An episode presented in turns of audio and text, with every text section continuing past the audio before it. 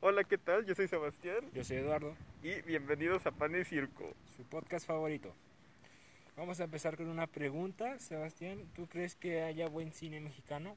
Pues la verdad, como que no, no veo mucho cine mexicano. Bueno, en realidad no veo mucho cine en general, pero más que nada por lo que he visto, no hay muy buen cine mexicano, al menos en, el, el- en lo que se exhibe en, en los cines de, del estado. Ujú. ¿Y a qué crees que se deba esto? Yo creo que como que ahorita hay un como que se estancaron, ¿no? O sea, los, los productores, los guionistas como que hay un estancamiento porque más que nada me he fijado que lo que hacen son remakes de otras películas argentinas, estadounidenses. Como la película de Cuando nos conocimos, algo por el estilo. Sí. ¿Cómo nos conocimos? Donde sale Adam Sandler. Ay, como si fuera la primera vez. Ah, esa. Sí, hicieron ese ese ¿cómo se llama? eh, remake. Ándale, gracias. Ese remake. Entonces, en realidad, no veo que haya mucha. No le están metiendo mucha creatividad al cine últimamente. Yo he visto que hay una especie de plaga y que todo el mundo este, critica y es a los derbez, que están siendo como el Adam Sandler mexicano. ¿Has visto eso? Creo que sí. O sea, bueno, no he visto en, en sí en medios o así que lo digan, pero creo que por, por lo mismo de las películas, con solo ver las, las promociones de las películas te das cuenta, ¿no? De que sus hijos ya están en todos lados, que Eugenio Derbez sigue ahí. Sí, de hecho es bastante... Recuerdo haber visto en algún video de que le decían las únicas películas que se promociona- promocionaban e- y le metían dinero para publicidad eran las de la- los derbez. Entonces, no sé, este, me parece bastante interesante. Sí, creo que también como que habría que meternos en el ámbito de, de los festivales de cine de Morelia, ¿no? Por ejemplo, donde yo, yo diría que ahí se exhibe un poco más de cine de culto, donde hay, hay más aire fresco, donde los, los directores más jóvenes empiezan a mostrar sus obras. Es que sí hay muy buenas películas. eh, Está en el caso de la película de Roma. Este, aunque también las producciones, de hecho, la mayoría son por producciones de Netflix, las cuales son películas buenas mexicanas. De hecho, Por ejemplo, Ya no estoy aquí, que es una película que trata sobre una cultura colombiana. Es bastante interesante y buena y no, es- no cae en lo mismo de la comedia y el chiste y humor negro, doble sentido. cierto. También yo creo que mucho, mucho de la, del cine bueno que podríamos encontrar sería en, en las cinetecas. Al menos aquí en Durango hay algo que es Cineteca Municipal y exhibe muchas películas que, que son muy desconocidas. Al menos yo no había visto muchas películas en el cine que exhiben ahí. Y por lo que he escuchado es que en la Cineteca de la Ciudad de México sí exhiben, sí le dan más oportunidad a- al cine, al cine mexicano actual que hacen los directores nuevos. Y bueno, de hecho sí, o sea, el problema es que, pues, por ejemplo, tenemos que ir nosotros a Ciudad de México para poder ver estas obras que están naciendo de producciones nuevas.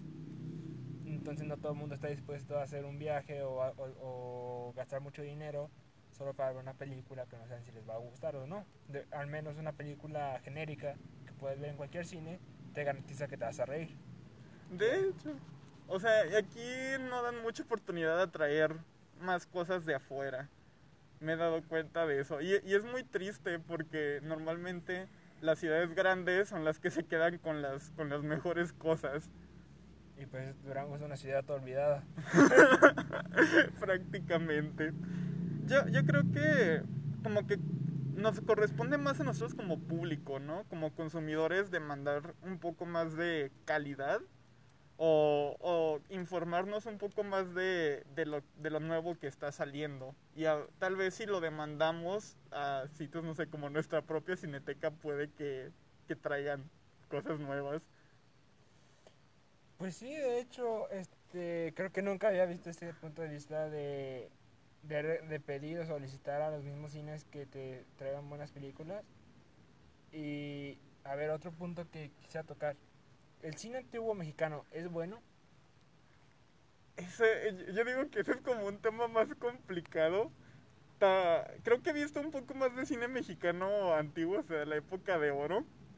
Mi abuela, antes veíamos muchas películas con mi abuela. Eh, ahorita, a ver, no me acuerdo muy bien de títulos de películas del cine antiguo mexicano. O sea, me acuerdo, por ejemplo, de, de bueno, no, no se llama así, pero las la película de Pedro Bueno y Pedro Malo. Eh, no sé, ¿qué otra? ¿Viste la de vacaciones de eh, terror? No. Es una, bastante, es una muy buena película, es una película mexicana donde se trata sobre una muñeca diabólica que salió en los años 80. ¿Irá? Sale esta Pedro, ¿Pedro Infante? no, Pedro Infante no. Pedrito, no me acuerdo cómo se llama, la neta el actor. Y sale la de No me quiero bañar, esa, no me acuerdo tampoco de su nombre. es Tatiana, sale Tatiana. Ok. Y son- es una buena película de terror. Sí tiene el drama y las tipos de cinematografía que cuenta cualquier película antigua o cualquier novela de la actualidad. Ya sabes, mucho suma a una, a una cosa Ah, particular.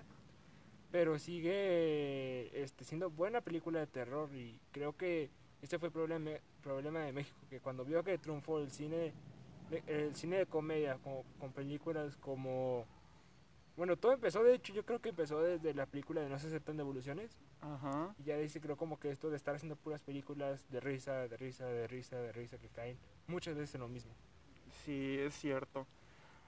Como que podría, podría verse como características específicas de cada periodo, ¿no? O sea, yo me acuerdo mucho que en el cine mexicano antiguo había como, como que siempre esas historias de, de amor imposibles, de, de clases sociales, de, de mucho drama y, y que también se incluían canciones muy buenas, o sea, la época de Cantinflas, de, Pedro Infante. de Pedro Infante. O sea, salieron muy buenos actores y actrices de, de esa época que ahorita son recordadas con, con mucho cariño y con mucha admiración. Y como que eso fue lo más específico, ¿no? O sea, el, el canto, el drama y, y de cierta forma las clases sociales. Y ahorita en la actualidad pues es un poco más como, un poco casi lo mismo, como historias, bueno, no, historias de amor, ciertamente, pero ya no es tan imposible, es como un amor-odio al principio, ¿no? Como por ejemplo en la película de... No sé, no se me viene nada a la mente. Pero mayormente son de Eugenio Derbez. Creo que estamos, no estamos como que dando muchos datos a nuestros, a nuestros escuchas. O sea, la, la película que se me ocurre de amor-odio es como Amor a Primera Vista, no sé si la viste. Creo que sí, me suena. Yo pensé más en una película como Hombre al agua. Hombre al agua. Bueno, no vi Hombre al agua, pero sí, sí me acuerdo que la premisa era que era un hombre muy rico y que que... trataba mal a la sirvienta, entonces se le va la memoria ajá. y la sirvienta pum, aprovecha, que creo que eso es abuso cuesta, o cuenta como secuestro porque él no recordaba nada y de eso creo que a su esposo lo puso a trabajar. Sí. Sí, siem- bueno, no, no siempre, pero como que sí hay eso de... También en Amor a Primera Vista es como... Como que el, el protagonista se ve en un apuro porque creo que pierde una computadora y la chava le dice, no, pues te ayudo si me das mi visa y, y de ahí como que se van enamorando. Ahora, ¿tú crees que Eugenio Derbez sí es el Adam Sandler mexicano? Ah, creo que creo que sí, o sea, como que sus est- sus estilos de humor son diferentes. O sea, como que el, el humor de Adam Sandler es un poco más ah, raro, bueno, yendo más sí, más gringo, como muy muy extremo, muy extremo. Y, y Eugenio Derbez usa un poco más como el, el albur mexicano. Pero yo creo que sí, sí es, yo digo que se podría comparar de cierta manera como el Adam Sandler porque sí llega a monopolizar un poco más el, el humor, el género del humor. Ahora, ¿tú qué crees que le hace falta al cine mexicano para poder potenciarlo, para impulsarlo, para, no sé, para que deje de estar en el mismo bucle de película de humor genérica que sale al año y recauda suficiente para hacer otra película de humor y genérica? Muchas veces me he dado cuenta de que como que se le echa mucho la culpa a los directores, a los actores. Y de cierta manera sí es verdad. O sea, en parte me dejan a los mismos actores o actrices en las películas o les dan los, los protagónicos porque ya tienen tiempo en la industria, porque tienen el prestigio. Incluso ya aquí hay como un poco de, de la dinámica de, de razas, ¿no? De que normalmente a las, a las personas que, que tienen un color de piel más oscuro no les dan los protagónicos y todo eso. Pero más que nada yo creo que la manera en la que el cine mexicano como que puede volver a, fluir sería lo que decía hace rato de que nosotros como público demandáramos cosas de más calidad. O sea, bueno, yo en lo personal me voy a las películas, o sea, normalmente cuando las, las pocas veces que voy al cine, voy a la película, me río, este, salgo del cine y luego me, me siento como vacío. Y es como de, ok, sí dio mucha risa, pero ¿qué aprendí de aquí o algo? Y ya conforme lo, lo voy rumiando, así con el tiempo, digo, pues es que no, no hay nada, ¿no? O sea, no, normalmente es, es una emoción muy pasajera y, y, se olvida fácilmente. O sea, ya para, para el fin de la semana es como qué película vi o, o de qué trataba. Entonces, creo que sí nos corresponde como ver y decir, ay no, o más de lo mismo y ya no verlo y demandar, ¿no? O sea, demandar que nos traigan películas mejores. Hace poco vi una película que se llama Hasta que la, eh, la el altar nos separe, algo por, hasta que la boda nos separe. Ajá. Es una película de humor tipo mexicano, pero no cuenta con los típicos actores reconocidos.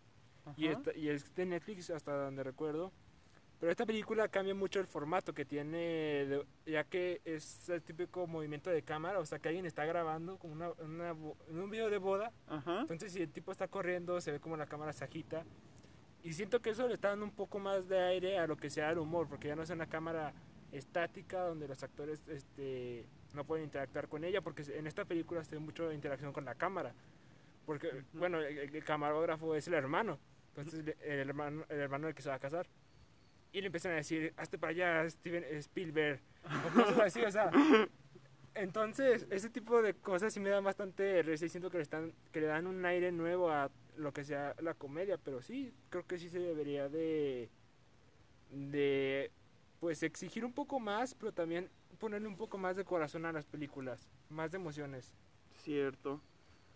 Y, y es, o sea, yo creo que sí es importante que menciones esto de, de que la viste en Netflix porque últimamente esa es la manera en que las, las nuevas películas están mostrándose o el, el, ese respiro de aire fresco que necesitamos en el cine se está mostrando porque ya los cines ya no lo permiten entonces están las películas se están adaptando a, a algo mejor. De hecho si, había escuchado algo de que había una polémica no en que con el festival de Cannes con Netflix de que no se llevan bien y de que de que dicen que no deberían de, mostrarse en, el, en, los cines las películas de Netflix, que, que, la pantalla grande es el único lugar donde las películas pueden brillar bien o que se pueden apreciar. Entonces puede que para unos años se cambie un poco la, el punto de vista de cómo, de cómo se percibe el cine, ¿no? Bueno, yo yo que este, me gusta ir al cine, realmente yo voy al cine por el lugar, no voy tanto por la película, porque la película se puede disfrutar y la puedes sentir en cualquier lugar si la película te hace sentir. Yo sí, en lo personal voy al cine por, por porque huele a palomitas, porque huele raro, o sea, tiene un olor raro, pero no malo, es un olor bastante que tú dices, esto es cine, esto, esto huele un cine.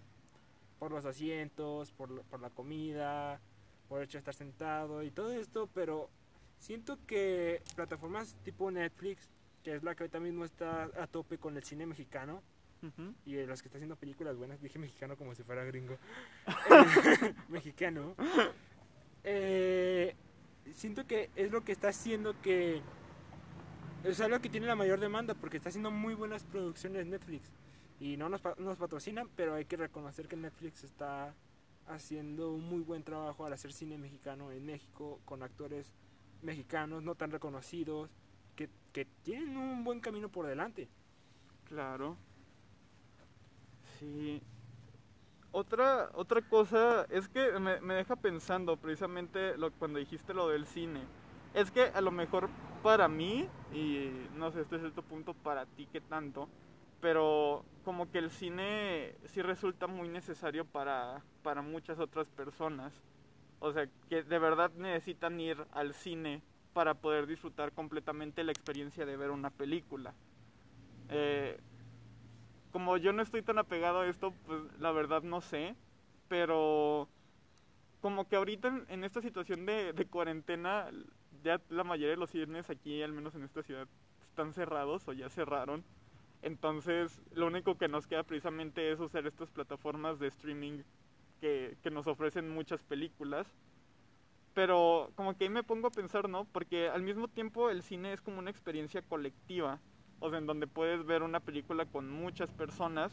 Y Netflix es, Netflix es más, o sea, literalmente nos hace más individuales entre todos.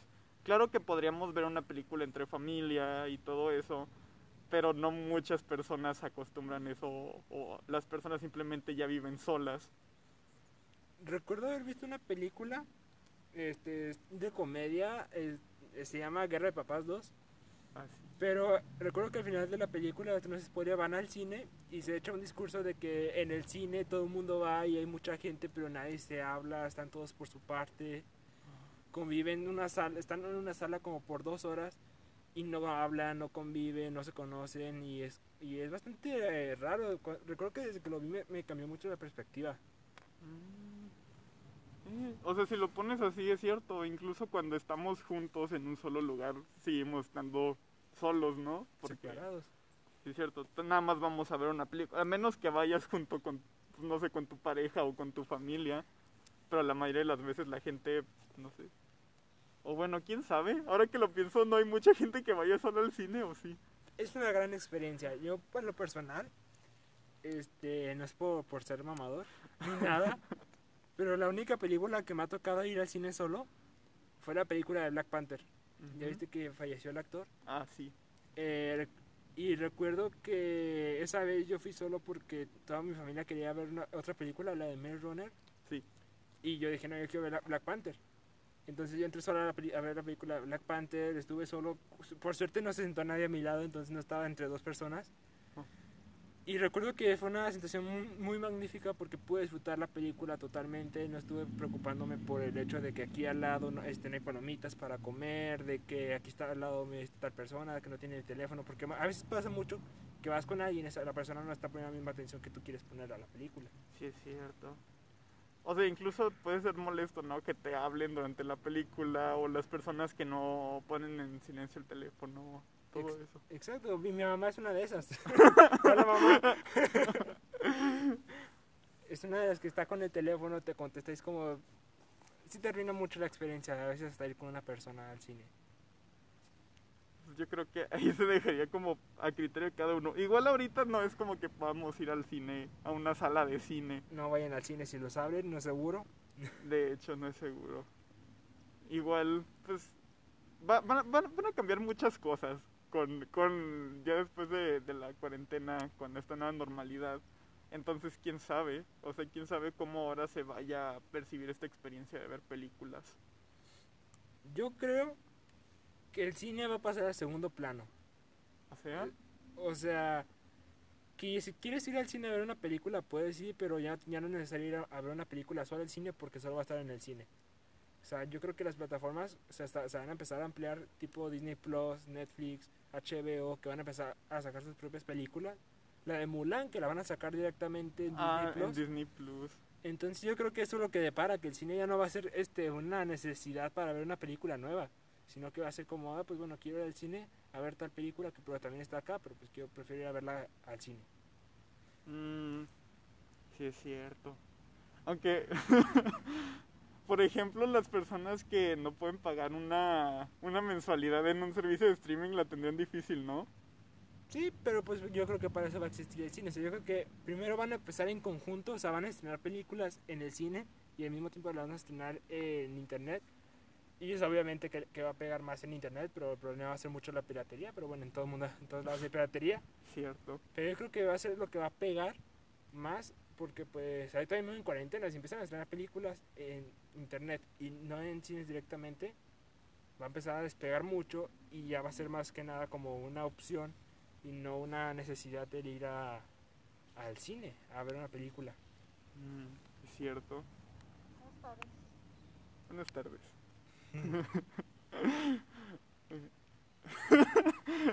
una, una persona del vecindario pasa y nos saludó. Qué amable. Ya sé. Eh, y otra cosa que me- de la que me gustaría hablar sería el aspecto de las películas animadas. Mm, La, yo siento que la animación en México todavía podría dar más, ¿no? Es muy cartoon, es muy este, ¿cómo sería? 2D, ¿no? Es mucho en 2D el, el- la tipo de animación en México, ¿no? Fíjate que últimamente ya no.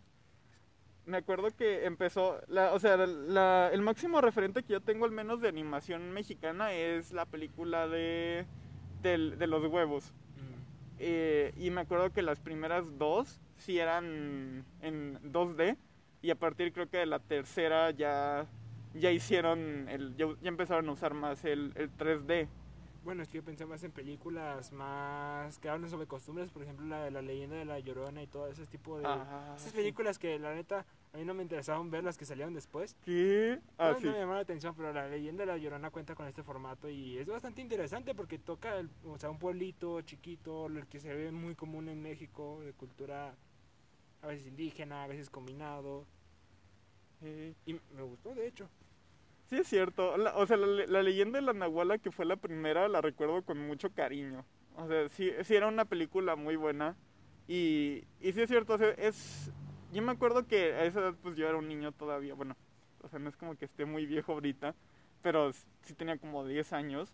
Y, era una muy buena película. Y aparte era, te daba un gusto, ¿no? Como conocer más de, de la cultura mexicana en cuanto a leyendas, porque a mí me, me gustan mucho las leyendas mexicanas.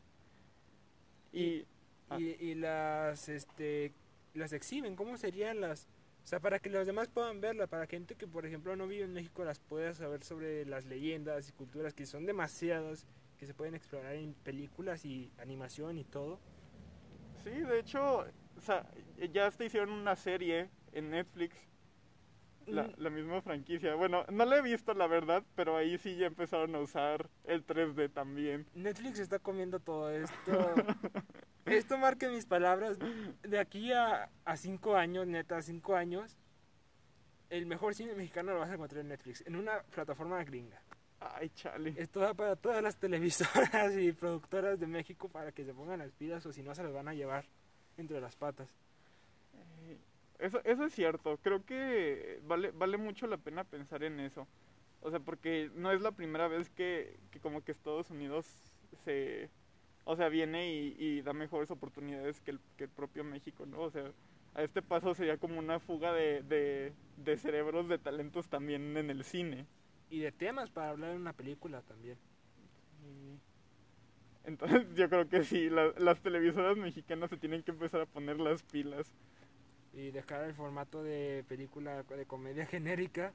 Que también está bien, o sea, es una película que uno puede ir a ver un cualquier día de la semana o ver cuando está muy estresado y se va a divertir y se va a desahogar.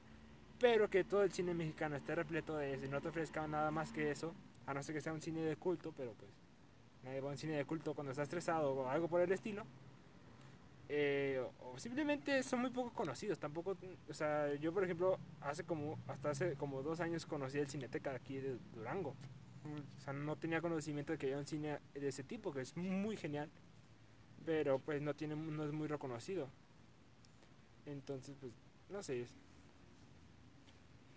Llamó mucho mi, mi atención. Ahora, ¿qué opinas de que, tú mismo lo dijiste, qué opinas de que se esté comiendo Estados Unidos todo, todo lo que tiene que ofrecer México para películas, o si quieres en general? Pues es que, como que ponerlo así, o sea, que Estados Unidos está comiendo el talento mexicano, siento que, que le estamos como culpando más a Estados Unidos. Yo creo que más bien sería, bueno, en primer lugar se me hace triste y en segundo siento que más bien en parte eh, México to- todavía le falta, o sea, a nuestro país le falta mucho el, el visibilizar la, la cultura, en darle oportunidades a la cultura en, en todos los ámbitos. Ah, no, no estoy como tampoco muy metido, bueno, no sé si o sea, cuántas convocatorias hay de concursos de, de largometrajes, No muchas. pero por ejemplo hay un instituto para, para el cine mexicano. He visto al menos localmente concursos de cortometrajes. pero yo creo que, que, más que más que las convocatorias sí debería de haber más un apoyo económico. Más apoyo. Becas, este, pues, no sé, e, el hecho de que, de que se nos se permita mostrar en los cines las películas locales. Y, y pues sí, o sea, es, es triste que, que como no hay ese apoyo en, en nuestro país, desgraciadamente los directores se tengan que ir a, a plataformas pues extranjeras para poder exhibir su arte o para poder recibir el apoyo que necesitan. Es que ese es el problema de México, ¿no? En general, este, recuerdo haber escuchado que dijeron alguna vez, no recuerdo dónde, que decía, o sea, hay, en México hay mucha fuga de cerebro. Uh -huh. Porque aquí en México no hay un lugar donde te, tú puedas apoyar, donde tú tengas un proyecto y la gente te lo apoye. Aquí no puedes hacer un, una idea para un cortometraje, aunque fuera la mejor de toda la historia. Aquí no hay nadie que te pueda apoyar. Este. Nadie, literalmente. Y creo que por eso es que Netflix está comiendo eso, porque está ganando talento pequeño que nadie lo está apoyando. Y se lo está, se está llevando así. Y pues está bien, porque por una parte le están dando apoyo y están eh, haciendo. Están, pues están dándole reconocimiento, ¿no? Sí, o sea, están dando reconocimiento, están dando apoyo, están demostrando que en México existe mucha calidad. Pero es un problema de las televisoras, de que las televisoras, este, productoras de México no, no lo hacen, simplemente prefieren hacer remakes chafas de películas antiguas de Estados Unidos a, a hacer películas nuevas y explorar distintos ámbitos y explorar distintos este, temas y no sé, simplemente creo que sí hay una fuga de cerebros, pero tú qué dices? Claro. Pues que incluso lo, lo, lo podemos ver en las redes sociales, ¿no? Ahorita como que está muy saltando mucho el, el meme de vamos a escaparnos de Latinoamérica o ayúdenme a escapar de Latinoamérica. O sea, yo, me acuerdo que, o sea, yo, yo desde hace tiempo con una amiga era como de, es que aquí no hay oportunidades, o sea, y decíamos, es que nos tenemos que ir, tenemos que buscar una manera de conseguir becas a otros lados. Y ahorita esto, o sea, esta opinión de los jóvenes de, de Latinoamérica ya se está ya se está visibilizando en, en, las redes sociales hasta el punto de que ya, ya todos dicen, es que vámonos de Latinoamérica. Y y en parte pues es inevitable, ¿no? O sea, ya lo decías, si necesitamos el apoyo, si necesitamos el reconocimiento, desgraciadamente tenemos que encontrarlo en otro lado que no sea nuestro país. Y al mismo tiempo, o sea, nuestro país pierde mucho, o sea, en cuanto a dinero, en cuanto a, al, a la oportunidad de, de tener como más cine producido aquí. Y, y esperemos que, que, en un futuro no sea así, o sea, que todas las películas se vayan a, a Netflix o una plataforma extranjera, sino que se, se, empiecen a poner las pilas. Yo siempre he pensado que, o sea, que nuestro país es, es un lugar que tiene todo para ser un, una potencia o al menos para, para ser un, un mejor lugar para vivir, porque hay mucho talento, hay muchos, o sea, hay muchos recursos, hay mucha belleza natural, hay de todo, pero no lo, no lo estamos usando bien, o sea, le estamos dando más prioridad a veces a más cosas que, que a otras. A vender un avión. no, no se caguen, no, es el único chiste. no, no, no, no nos baneen, por favor, no nos funen. Pero, pues sí, o sea, supongo que, que como que ahorita todavía estamos más apegados a lo que nos ha funcionado durante mucho tiempo, durante muchos años, y tememos de cierta manera apostarle a algo un poco, un tanto desconocido como el cine. Aunque si te pones a pensarlo, el cine en su tiempo, en su tiempo era una apuesta segura. Por algo existe la época de oro del cine mexicano. Y, y ahorita aquí en, o sea, en Durango también, que es considerada la tierra del cine, don, en donde alguna vez se llegaron a filmar muchas películas extranjeras aquí en estos lugares recuerdo haber visto que Netflix estaba grabando aquí algunas cosas, la neta no recuerdo qué. Ah, sí. Eh, no sé si era verdad esto que estaban grabando sobre el equipo del CCH de fútbol americano. Ah, caray. No, yo no recuerdo nada de eso. Algo así me dijeron y yo, yo eso que, que, que me, pasaba muy cerca del CCH, pero me decían que en Netflix. En Netflix. Y también por donde vive mi hermana, recuerdo que por ahí estaban grabando una película de wow. La neta no sé qué, pero sí recuerdo haber buscado notas este, y noticias y Netflix era la que estaba grabando. pues ahí hay algo. O sea, no, no, habría que investigar como el hecho de por qué de repente al cine se le dejó de, de restar tanta importancia. Es que el mexicano naturalmente es muy negado. Si te fijas, por ejemplo, un ejemplo muy claro es cuando dijeron no en cubrebocas. Que, todo que la mayor parte de, la sociedad mexicana empezaron a negarse a decir, no, pero ¿por qué necesito usar cubrebocas? Tú no hay nadie para obligarme a usar cubrebocas. Pues ya sabes, todos los lords que salieron y ladies ah, eh, por, por, por, esto de no hacer cubrebocas. O porque no los dejaban pasar a un Walmart, que no, Walmart no nos patrocina. pero es algo muy gracioso. Y el mexicano está muy negado, entonces si por ejemplo, tú dijiste, tuvo un alto, una cima, un auge, pero también tuvo una curva. Yo supongo que por eso es que el, cine mexicano se detuvo, porque tuvo una curva, porque la gente dejó de interesar al cine, porque fue más caro, porque bajaron la calidad, porque era más costoso hacer una película. Por yo creo que tal vez por uno de estos factores es que el cine mexicano tuvo una pues una curva y ahí se quedó, porque ahora, ahora como todo el mexicano este, dice, no, pues que la apuesta de hacer un cine no va a funcionar, hacer películas mexicanas no va a funcionar, que sí funciona, Netflix ya lo comprobó. Parece que estamos de mucho a Netflix. Sí, como que no, no nos patrocinan tampoco. no, no nos patrocina, pero hay que reconocer las cosas. Claro. Y, eh, y es por eso, o sea, porque como que las productoras están negadas. Y de hecho hubo un tiempo en el que no se escuchaba nada sobre el cine mexicano. O sea, yo recuerdo que antes de la película No se aceptan devolución de Eugenio Derbez, no se escuchaba nada sobre el cine mexicano. Sí, es cierto. Como que con eso regresó. O sea, como que ahí regresó al cine, pero puro, pura comedia genérica. Que pues no está mal, pero siento que no debería basarse solo en eso. Creo que debería explorar distintos temas. Claro. Sí, yo creo que, que debe de ser. O sea, eso Aparte yo creo que también como, como otras razones, ¿no? En donde como que México en, en algunos casos prefiere como importar, o sea, y, y de hecho la mayoría de las películas que se exhiben en los cines son películas extranjeras, más que nada estadounidenses. Entonces yo creo que también tiene que ver eso, ¿no? O sea, yo me imagino que es algo como pues ahorita lo que pega más es lo extranjero, así que ya vamos a darle más entrada a eso. Pues todas las películas mexicanas, entre comillas, vienen de Estados Unidos, vienen de Los Ángeles. Son, son en asociación con alguna empresa estadounidense que este, no tan reconocida, pero es este, una asociación y vienen de Estados Unidos y están grabadas primero, en inglés y se graban en Estados Unidos y después las traen aquí, pero te la venden con un producto mexicano, con un actor mexicano reconocido. Y por eso es que porque así como tal no hay un cine no hay cine mexicano hay cine exportado con producto mexicano. Es cierto.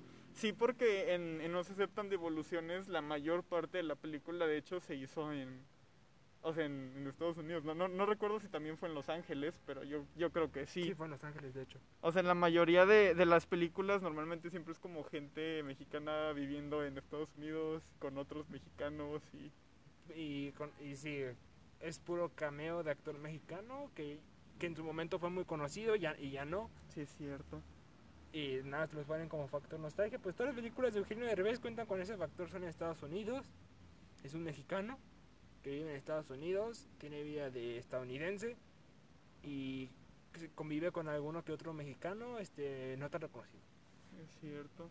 Y de hecho, no, o sea, eso, eso pues no, no da oportunidad a otras cosas, ¿no? Como, como ver también aquí la, pues la vida cotidiana de aquí, o sea, mostrar más, más tierras mexicanas, más, más de cómo es en realidad la, la vida, la vida en, nuestro país, ¿no? O simplemente el entorno, o sea, ni siquiera son grabadas en México y son grabadas en Estados Unidos.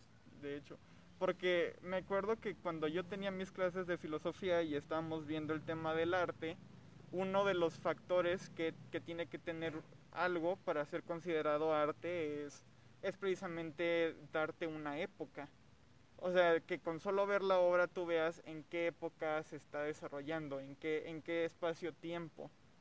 Y, y, todo, o sea, todas estas obras, aunque, aunque no sean muy ricas en cuanto a, a lo que quieras de, de que son comedias, de que, de que en sí son como temporales, porque después de un tiempo ya casi nadie se acuerda de ellas, igual queda grabado, entonces imagínate, por ejemplo, que en el futuro, pues no sé, muchas generaciones adelante vean las películas que nosotros vemos ahorita y vean que son grabadas en Estados Unidos.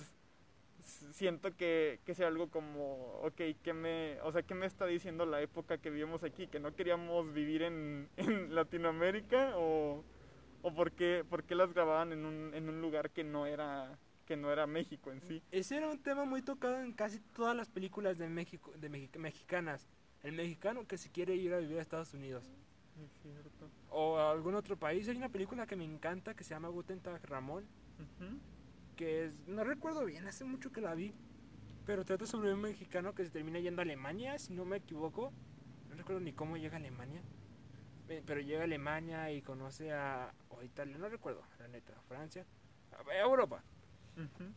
Y pero toca el mismo concepto del mexicano que tiene una pésima vida aquí y se va y luego después este tiene una mejor vida allá y se regresa aquí. Es básicamente lo que se ve aquí en México. Todo mexicano tiene un familiar en Estados Unidos que se fue a los se fue joven y o no regresó o regresa. De hecho. Y claro, o sea, con esto yo creo que que no queremos decir que que México es como bueno, ¿cómo decirlo? ¿Es Latinoamérica? O sea, sí, que, que obviamente México tiene sus problemas y que obviamente por eso mucha gente tiene que emigrar a otros lados, pero yo creo que, que precisamente es, es el mensaje que, que están dando, ¿no? O sea, como que el decir tu meta es, o sea, si quieres triunfar, es escaparte de México, escaparte de Latinoamérica y yo creo que aparte de ese mensaje también debería de de estar el mensaje de, ok, este, no sé, ¿qué, o qué estás haciendo tú para, para hacer de este país un lugar mejor? O, o sea, siento que ese mensaje debería de darse más al, y más a las futuras generaciones para que este país no quede en la ruina en, un futuro. Pues, ¿has escuchado la moraleja de, de Nike? No. Bueno, no, no nos patrocina. Nike no nos patrocina. Pero es una moraleja que dice que Nike manda a dos analistas a África para que estudien porque Nike quiere poner su propia sede ahí y todo, ¿no? Entonces, después de un mes, le marca a uno y le dice a... No, pues ¿saben qué? Olvídenlo, aquí no hay, este, aquí nadie usa tenis. Y después el otro le marca le dicen, ¿saben qué? Vénganse para acá porque aquí nadie usa tenis. Y, y, es una forma de ver las cosas porque lo que están haciendo, lo que yo creo que está haciendo el cine mexicano es decirte, ¿sabes que aquí no hay oportunidades? En vez de decirte, ¿sabes que aquí no hay oportunidades? O más bien, aquí no hay competencia, o sea, aquí no hay nadie que te vaya a competir en hacer una película, en hacer un cortometraje, en hacer una producción. Pero lo único que están diciendo, ¿sabes que Aquí no hay, entonces vete, tienes que ir a otro lado si quieres triunfar. En vez de decirte, puedes triunfar aquí porque aquí no hay nadie que te pueda competir. Sí. Es, es un o sea, te ofrecen a veces un, un panorama un poco desalentador, pero precisamente sí, eh, yo creo que vale la pena más rescatar eso, como qué oportunidades puede tener uno aquí o, o de qué manera uno puede hacerle frente a todos los problemas que hay, ¿no? O sea, en, vez de darte este mensaje de huye de tus problemas, huye de México, huye de, de, una, de una vida mala, que bueno, puede llegar a ser una opción válida, pero también darnos a contemplar como, pues, vuélvete una, no sé, prepárate más para, para ayudar al país, o sea, como reforzar de alguna manera el sentimiento de pertenencia al país y decir, pues, si hay problemas, pero si entre muchas personas o entre si una generación se junta podemos mejorar un poco más. No construir como tal una, utopía, que supongo que es lo que todas las, las sociedades eh, quieren alcanzar, pero sí una protopía, o sea, hacer que, que cada día o que cada, cada año o, en cada momento hagamos de, de nuestra sociedad un, un, lugar mejor. Yo me imagino a más como este no te vayas a Estados, a Estados Unidos a que una productora gringa tenga tu trabajo Aquí no hay productoras, haz una productora tú y encárgate de hacer lo que no nadie más está haciendo aquí. en Eh. México. Porque aquí nadie más te va a competir en producción. O sea, si eres una productora que está innovando, que deja de sacar películas genéricas este, extranjeras con, con la fachada de mexicanas y empiezas a sacar películas totalmente mexicanas, producidas en México, aunque sean de mala calidad, porque la, cali- la, la mala calidad no cambia la historia o la trama o lo que te haga sentir, eh, pues se fue la onda. Ah, pues sí, o sea, simplemente es eso, o sea, Pueden mejorar. o sea. exacto, vas a topar y vas a tener gente que te vaya a apoyar. Solo es cuestión de, yo creo, de hacer, de dar el primer paso, de vamos a crear aquí una mini producción, una producción y vamos a ver cómo lo hacemos, vamos a grabar primero cortometrajes o animaciones. Eh, O, o incluso puede que ese paso ya se haya dado, o sea, y, y nosotros no nos hemos dado cuenta.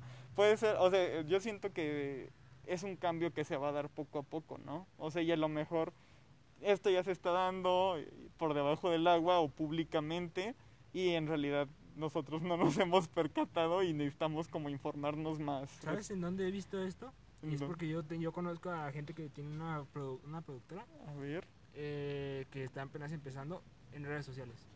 Están empezando en YouTube y, y sí, o sea, en YouTube, es- en, YouTube- en YouTube es básicamente cualquier, es, es cualquier, esto es la herramienta perfecta para poder empezar con cualquier proyecto. O, o en Patreon, ¿no? O sea, en estas plataformas de como Patreon donde, donde la gente te da una donación, una cierta cantidad de tiempo y de ahí sacas tus, tus, tus fondos para hacer tus proyectos. Que vayan a nuestro Patreon. No, que no, no, no, tenemos Patreon. no tenemos, no se crean. Pero sí, yo creo que hay que estar al pendiente, ¿no? De los nuevos proyectos que, que vayan saliendo. Ok, y para finalizar, ¿qué dirías tú? ¿Cuál es tu conclusión? Pues mi conclusión es que, o sea, yo, yo sigo en lo mismo. Eh, de ahora en adelante como mostrar un poco más de, de interés, informarme, buscar este qué hay, qué está saliendo y, y controlar al mismo tiempo que estoy consumiendo, este y, y si se puede apoyar a los proyectos que, que cada quien crea que valga la pena. Muy bien. Yo opino que, que si eres alguien que tiene una idea para producir un cortometraje o alguna película o cualquier proyecto en general, es que lo empieces y lo hagas en redes sociales, así como este podcast. Que básicamente, pues sí, o sea, no es un podcast muy este con equipo ni nada, pero tenemos la intención de hacer un podcast y, y pues empiezas en redes sociales. En YouTube es el mejor lugar donde puedes expresar cualquier idea de cortometraje, animación. Que aunque sea malo, vas a ir mejorando y va a haber gente que te va a apoyar. Claro, o sea, incluso pues, este es nuestro primer episodio. Yo sé que a lo mejor vamos a tener muchos errores, pero pues con el tiempo vamos a, a mejorar, ¿no? Y todos mejoran. Entonces, si, si nosotros no le tuvimos miedo a hacer un podcast, si ustedes tienen alguna idea, no teman en desarrollarla tampoco. Sí, solo háganla y disfruten. ¿no? Hagan lo que disfrutan en vez de trabajar para alguien que te hable en otro idioma. y pues ya, supongo, esto fue el pan y circo de, Del día de hoy. del día de hoy. Espero que, que lo disfruten. Nos vemos en el próximo podcast. Y, y síganos en nuestras redes sociales, Pan y Circo en Facebook, Pan y Circo Oficial, oficial en, en Instagram. Y van a ir con YouTube, que van a- también vamos a empezar a subir los podcasts a esta plataforma. Así es. Y ya. Pues, que les vaya bien. Chao.